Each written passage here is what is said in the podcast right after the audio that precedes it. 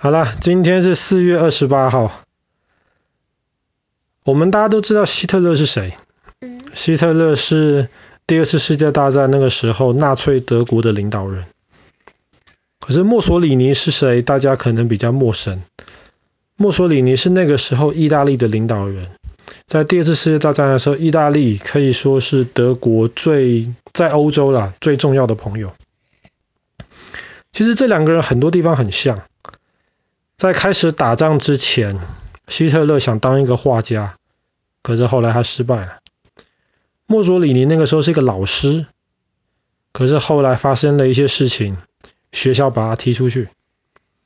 后来墨索里尼就到了瑞士去，到了瑞士，他在一间报社里面工作，然后就开始写文章，写得很好，然后他可以透过他的文章让很多人来听他的话。可是后来，他的文章鼓励了很多人起来罢工。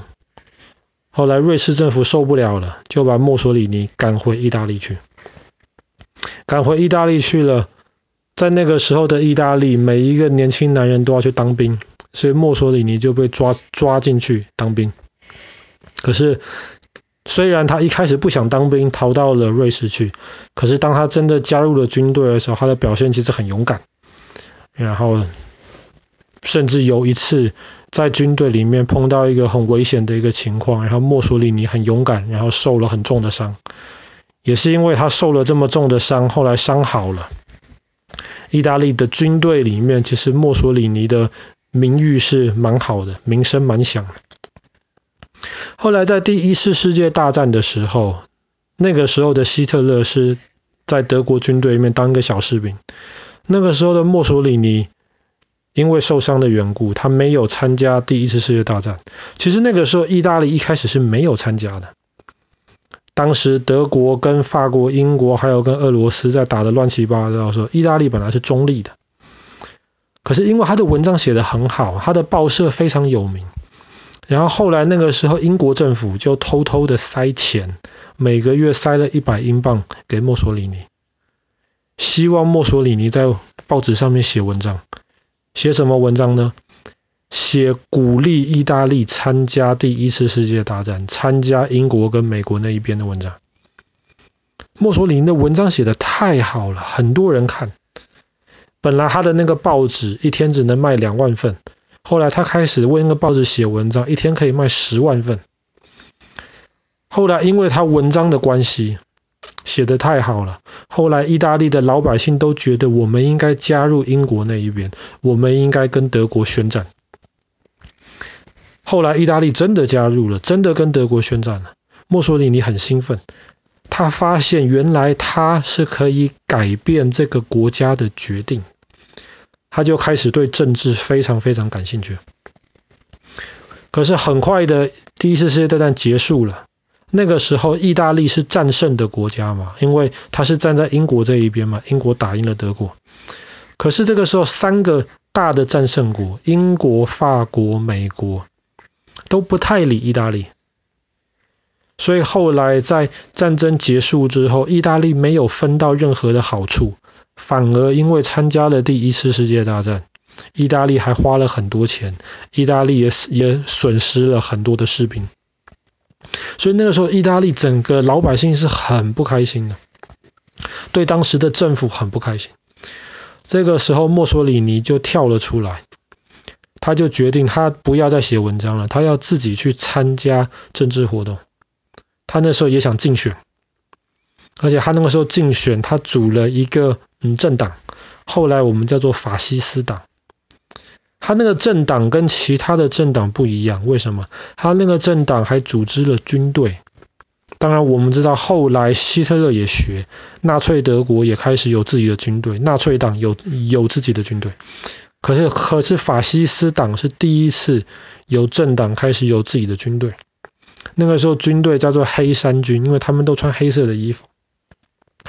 后来墨索里尼跟他的法西斯党在选举的时候。总共五百多个位置，他们只选上了一百多个人。墨索里尼很不满意。其实那个时候很多人都很不满意。后来墨索里尼就组织了他的黑衫军，从意大利其他地方走向罗马，罗马是意大利的首都，走向罗马，几万人走向罗马。哇，那个时候军队啊，全部穿着黑色的衣服，非常非常有好的训练的这些士兵走到罗马，对吧？那个时候，意意意大利的国王吓坏了，意大利的国王就说：“好了，我们不要管选举的结果了，我宣布由墨索里尼以及他的法西斯党来管理意大利。”所以墨索里尼就开始从一个完全不懂政治。的一个老师开始变成了意大利的领导人，意大利的首相。这个时候的墨索里尼是希特勒的偶的偶像，希特勒就开始学墨索里尼，建立他的纳粹党，纳粹党也开始有自己的军队。哇，那个时候希特勒做什么事情都看着墨索里尼做的。第二次世界大战之前，墨索里尼那个时候就。带领着意大利，他也想做一些事情，他想让意大利能够恢复像古代罗马帝国一样那么强大的那个时候，这是他的一个梦想。要变得强大，要怎么办呢？就是要抢别人的土地，抢别人的钱。至少墨索里尼那个时候是这么想的。可是周围的人好像都很强大，周围的邻居都很强大，他能够抢法国吗？没办法吧。敢抢德国吗？那更不敢了。所以他那个时候就挑了。非洲的伊索比亚，这个时候意大利就宣布，我要跟伊索比亚你打仗。伊索比亚在非洲啊，怎么跟跟那个时候的意大利比？没有办法比，所以花了大半年的时间，意大利平定了、占领了伊索比亚。墨索里尼很开心，可是很快的，希特勒的风头，希特勒就越来越有名了。为什么？希特勒那个时候就威胁。其他国家，比方说那个时候的捷克，希特勒就说：“捷克啊，你这一个省德国人住的很多，所以我要求你把这个省给我。”其实这个是非常粗鲁的要求，可是捷克没有办法，捷克答应了，捷克就把那个省割给了德国了。然后结果，德国后来不但要了捷克，德国后来没有花几个礼拜的时间就打下了波兰，六个多礼拜的时间就打下了法国。墨索里尼看得越来越不是滋味啊！这个家伙本来不是我的粉丝吗？那本来最崇拜我的，可是希特勒现在做的这么好，大家都只看希特勒，没有人看我，这样子不行。墨索里尼那个时候就决定带领他的意大利攻打攻打阿尔巴尼亚。阿尔巴尼亚很弱小，很快就被意大利打下来了。墨索里尼就很开心，看希特勒能做的，我也一样能够做到。下一个我要打哪里呢？墨索里尼决定，我要打希腊。